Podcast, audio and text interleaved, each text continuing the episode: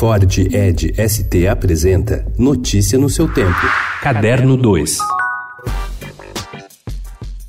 Milhares de quilômetros separam Cancún, festejada cidade do balneário mexicano, da Barra da Tijuca, elegante bairro carioca. Mas na difícil formação do jovem Joel, a distância é quase inexistente. Joel é protagonista de Cancún, primeiro romance de Miguel del Castillo. A narrativa se divide em oito capítulos que se alternam na descrição de dois momentos vitais na vida do rapaz, quando ele está com 12 anos e duas décadas depois, quando está prestes a ser pai. Os mistérios da paternidade unem essas duas épocas.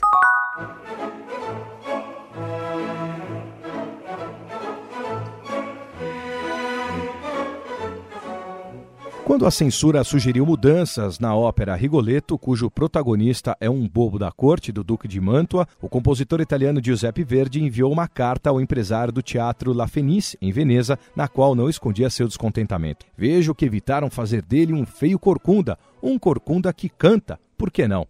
A ópera sobe neste sábado ao palco do Teatro Municipal de São Paulo. A montagem terá regência de Roberto Minczuk e o coro lírico municipal.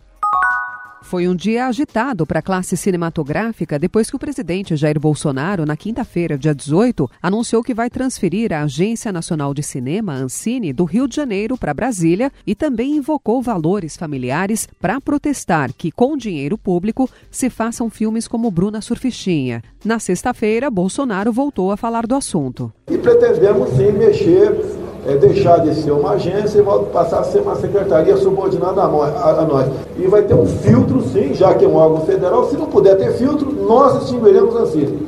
Privatizaremos, passarei ou, ou extinguiremos. Não pode é dinheiro público usado para filme pornográfico.